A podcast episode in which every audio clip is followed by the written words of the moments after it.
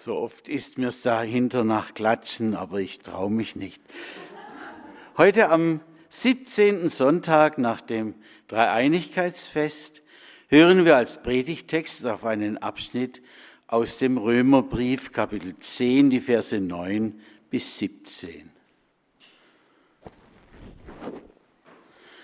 Denn wenn du mit deinem Munde bekennst, dass Jesus der Herr ist, und in deinem Herzen glaubst, dass ihn Gott von den Toten auferweckt hat, so wirst du gerettet. Denn wenn man von Herzen glaubt, so wird man gerecht. Und wenn man mit dem Munde bekennt, so wird man gerettet.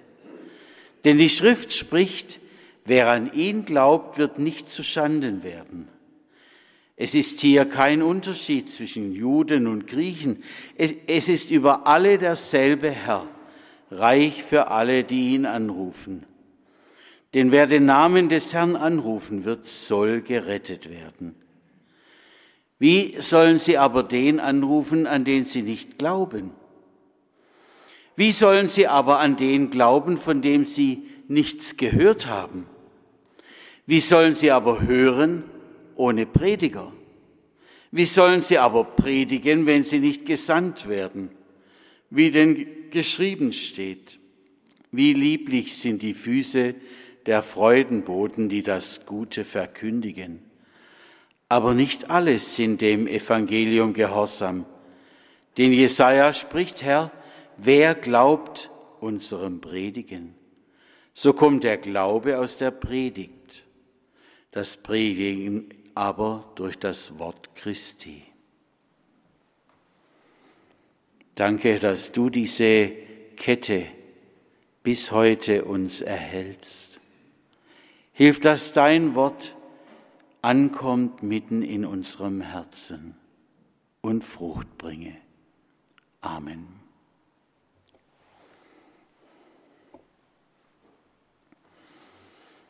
Drum herumreden ist weit verbreitet.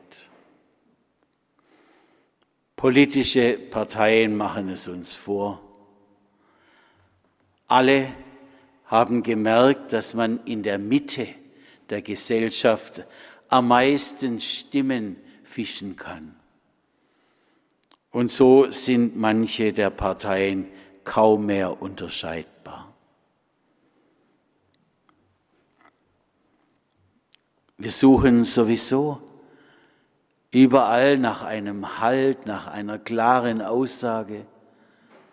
In der Erziehung oder an anderen Stellen und finden sie nicht. Hier bei Paulus können wir fündig werden. Er sagt es uns ganz klar, ohne Wischiwaschi und drumherumgerede. Wenn du mit deinem Munde bekennst, dass Jesus der Herr ist und in deinem Herzen glaubst, dass ihn Gott von den Toten auferweckt hat, so wirst du gerettet. Kurz und bündig und klar. Drei Punkte sind das. Fangen wir mal mit dem Ziel an. So wirst du gerettet gerettet. Was ist das? Gerettet werden. Es haben sich eine ganze Reihe von Ideen eingenistet inzwischen, je mehr wir uns oder viele sich von der christlichen Botschaft entfernen. Was ist denn das Ziel Ihres Lebens? Eures Lebens. Einen guten Beruf bekommen, klasse Cajon spielen zu können, toll singen, eine Familie haben, glücklich sein, wie heißt es in den Märchen, und wenn sie nicht gestorben sind, wie geht's weiter? Wissen Sie alle, sehen Sie? Für manche ist das Ziel ihres Lebens Ich möchte einschlafen am besten so, dass ich gar nichts merke davon. Und dann, wie heißt es irgendwo, dann bin ich eben mal weg für eine Weile oder ganz. Solche Auffassungen verbreiten sich immer mehr. Wenn ich jemand erzähle, da ist eins gestorben, gerade vorher noch mit den Angehörigen spazieren gelaufen, dann in seine Wohnung gegangen und dann hat man ihn tot gefunden. Da ist erst Erschrecken und als zweites kommt dann, gell, so wünscht man sich's. Und immer weniger Menschen reden davon, was wir doch alle in unserem Glaubensbekenntnis sagen. Von dort wird er kommen, zu richten die Lebenden und die Toten. Diese ganze Ecke mit Versucher, mit Richter, mit Paradies und Hölle, die ist doch heute ziemlich ausgeklammert aus unseren Aussagen um Glauben und Nichtglauben. Aber in der Bibel ist ganz deutlich die Rede davon, dass der Richter kommen wird und die einen zur Rechten und die anderen zur Linken stellen wird. Und an einem anderen Gleichnis, da heißt es, es gibt keinen Weg, von der einen zur anderen Seite. Wenn ich das bedenke, dann will ich doch absolut zu den Geretteten gehören. Und Sie auch und ihr? Ich denke schon. In einer Todesanzeige las ich diese Woche, als es Morgen war, stand Jesus am Ufer. Ach, das war so schön, diese Aussage. Als es Morgen war, stand Jesus am Ufer, wenn er die Seinen zu sich holen wird. Aber wie, wie komme ich nun dahin zu diesem Ziel? Paulus lässt uns nicht im Unklaren. Ich möchte seine beiden Leitsätze lieber einmal umdrehen und so anfangen, wenn ich im Herzen glaube, dass Gott Jesus Christus von den Toten auferweckt hat, ja, dann bin ich errettet. Was heißt das Glauben? Schade, dass wir jetzt, ja, wir bräuchten einen Konfirmanden mehr. Hm, dann könnten wir das geschwind zeigen. Okay, sich fallen lassen. So haben wir es diese Woche hier mal praktiziert. Sich fallen lassen in die ausgebreiteten Arme Gottes. Ihm alles zutrauen und sich ihm anvertrauen und einfach wissen, Gott kann. Und nicht einmal der Tod ist so stark, dass Gott nicht Leben, sein neues Leben dagegen setzen kann.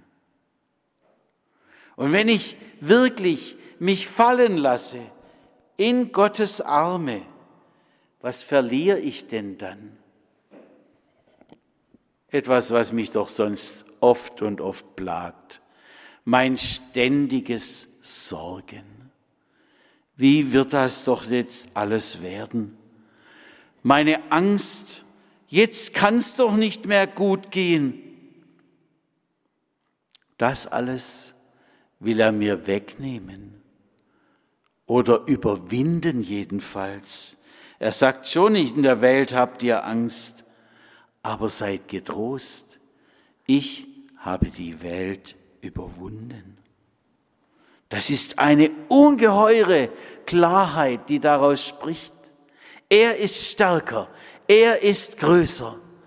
So hat mal Gerhard und Elisabeth Schnitter gedichtet, als sie ein Kind hergeben mussten. Aber der Herr ist immer noch größer, größer als ich denken kann. Er hat das ganze Weltall erschaffen. Alles ist ihm untertan. Und wenn uns das so richtig deutlich wird, dann kommt daraus im Grunde, deshalb habe ich es auch rumgedreht, dieses Zweite dass ich nimmer irgendwo zu Hause rumsitzen kann und sagen, ach ja, ob einer glaubt, der mir begegnet, der irgendwo lebt oder nicht, das ist dem seine Privatsache. Nein, wenn ich wirklich glaube, dann lasse ich meinen Kumpel nicht einfach in die Irre laufen. Dann weiß ich, diese Nachricht, sie gilt allen Menschen. Wie hat mal jemand gesagt, so ein Dorf, das hat viele Vereine, den und den und den und den Verein, aber zum Kirchenverein mag ich nicht gehören. Egal, wo wir uns engagieren, Jesus kann uns eine neue Zuversicht geben. Jesus bringt die frohe Nachricht zu uns allen und die dürfen wir weitersagen an alle Menschen, wo sie auch sind und zu welcher Gruppierung sie auch gehören. Danke übrigens. Wir haben ja, und das haben wir kaum gemerkt, das Jahr des Dankens. Ich möchte einmal einfach einen Dank vorbringen. Danke, dass Sie mich hier predigen lassen, obwohl ich längst über 65 Jahre alt bin, dass ich es immer noch darf. Jetzt hatte ich mal vier Wochen ohne. Glauben Sie, wie das mir gefehlt hat? Ich, es ist noch gar nicht abzusehen, wenn mal das Jahr 19, äh, 2018 kommt, wie das da für mich weitergehen soll. Wie sagen die zwei Jünger, Johannes und Petrus, wir können es ja nicht lassen, von dem zu zeugen, was wir gehört und gesehen haben. Das kann man auch im Ruhestand, natürlich, das war jetzt Spaß. Aber trotzdem, es ist unser aller Aufgabe, den Mund nicht einfach zu halten und von Jesus Christus weiterzusagen. Ich beobachte auch in Rundfunk, Fernsehen und sonst wo, dass immer wieder nur von Gott gesprochen wird. Bei allen Religionen heutzutage. Es kommt irgendwo das über uns, was die Römer schon gemacht haben. Die Römer, wenn sie ein Land erobert haben, haben sie die Götter in ihren großen Götterpark dazugesteckt und schon war's gut, ja? Und alle waren irgendwo gleich. Aber das ist nicht so. Denken Sie mal zurück ja gut, so lange können wir alle nicht zurückdenken an den Elia. Aber der wurde aufgerufen, als damals unter Ahab und Esebel auch so eine Gleichmacherei war und man einfach den lebendigen Gott und Baal und Aschera nebeneinander äh, anbetete. Der wurde aufgefordert, sag das, wer der lebendige Gott ist. Mach es allen deutlich. Und so sollen und dürfen wir es auch tun. Weiter zu sagen. Ich denke an einen kleinen Ort, Oberimbach heißt er, glaube ich. Irgendwo im Raum Kreglingen sind wir beide mal spazieren gegangen. Und da sahen wir, da sahen wir so ein kleines Wasserbecken. Uralt schien es. Und da soll einst, so hat uns das Schild verraten, ein Mann namens Bonifatius Menschen getauft haben. Ohne Kirche, denn damals gab es noch keine. Damals hatten die Leute an irgend so einen Gott wie Wotan geglaubt. Anderswo haben sie geglaubt an irgendwelche Geister und Götter, denen man Kinder zum Opfer bringen musste. Davon zeugen noch heute solche Bewegungen wie Halloween das geht zurück auf eine Religion, wo Priester irgendwann vor ein Haus einen Rübengeist gestellt haben und ein Licht da drin gemacht haben und dann wussten die Eltern, jetzt müssen wir eines unserer Kinder diesem Gott zum Opfer bringen. Wollen Sie dahin zurück? Ich, ich sehe mit großem Erschrecken, wie je weniger der christliche Glaube noch da ist, je mehr anderes wieder um sich greift und man nach dem und jenem fassen will, was uns aber keinen Halt gibt. Wie froh können wir sein, dass einer für uns sein Leben ein für alle Mal dahingegeben hat und dass wir befreit werden durch ihn. Ich bin auch froh, dass es diesen Mann namens Bonifatius gegeben hat und andere sicher noch viele ungenannte Menschen, die eben, wie es Paulus sagt, nicht schweigen mochten, sondern unseren Vor, Vor, Vorfahren die frohe Nachricht von Jesus Christus gebracht haben. Und da haben wir einen Auftrag, das weiterzuführen. Ich weiß nicht, ob Sie schon mal in den neuen Bundesländern waren. Da hat man mit großem Erfolg versucht, den Menschen alles, was mit dem Glauben zusammenhängt, aus Köpfen und Herzen herauszunehmen. Da waren wir in der Partnergemeinde von Brettheim. Wir fragten, ja und Jugendarbeit, Jungschar, was ist das? Sie wussten nichts davon. Und dann fragten wir, wie viele Leute kommen denn zu euch in den Gottesdienst? Hat zwei oder drei. Und dann hat man wunderbare Bänke in der Kirche, aber wenn man sie genauer anschaut, dann sind das die Parkbänke vom Sommer. Die stellt man im Winter in der Kirche ab, damit am Heiligabend, der als einziger Höhepunkt, kirchlicher Höhepunkt noch verblieben ist, genug Plätze hat. Aber dafür haben sie nicht mehr genug Pfarrer, weil inzwischen in dieser Gegend 13 Gemeinden auf einen Pfarrer kommen. Eine schreckliche Entwicklung. Lasst uns doch die frohe Botschaft weitersagen und schlagen wir oder nehmen wir den Menschen, die sagen, ach was, wir brauchen doch die Pfarrer gar nicht mehr, nehmen wir diese Argumente aus der Hand. Wie heißt es am Anfang? Und der Herr sah hinzu, wie jeden Tag oder so ähnlich eins zur Gemeinde dazu kam oder mehrere. Wachsende Kirche, dass wir das wieder werden Dazu gehört, dass wir nicht schweigen. Auch an unserem Arbeitsplatz oder wo wir auch sind. Die frohe Botschaft, sie gilt Deutschen, Türken, Syrern, Menschen aus China und Indien. Denn Paulus sagt, es ist hier kein Unterschied zwischen Juden und Griechen. Es ist über alle derselbe Herr, reich für alle, die ihn anrufen. Sie haben es ja vorhin gehört in der Schriftlesung vielleicht auch mit Erstaunen, dass Jesus so zunächst schweigt und dann äh, sagt, äh, die, ja, die, die Nahrung sollen die bekommen, die am Tisch sitzen. Aber diese Frau, die gibt nicht auf. Sie sagt aber, die Hunde, die dürfen von den Brosamen bekommen. Und am Ende seines irdischen Wirkens, da bricht es durch. Da sagt es Jesus ganz klar, gehet hin, mache zu Jüngern alle Völker. Aber wenn wir genau nachschauen, dann sehen wir das schon bei Abraham. In dir sollen gesegnet sein alle Völker der Erde. Weitersagen ist so wichtig. Wie sagt der Apostel, wie lieblich sind die Füße der Freudenboten, die das Gute verkündigen.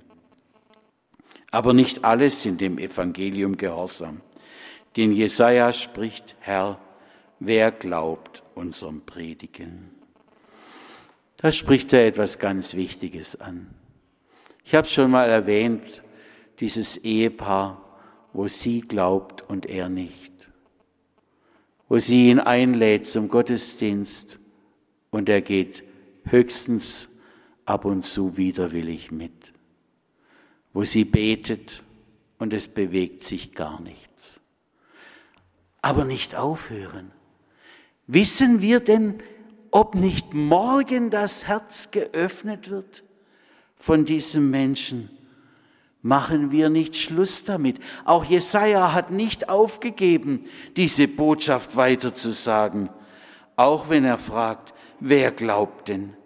Er hat gemerkt, Menschen werden verstockt, aber er hat nicht aufgegeben zu verkündigen. Und so sollen auch wir nicht schweigen, sonst könnten wir uns womöglich an anderen schuldig machen. Lassen wir uns unverzagt in Richtung auf das Ziel losgehen, Menschen einladen und darum bitten, dass wir zu denen gehören dürfen und sie auch zu den Erlösten. Amen.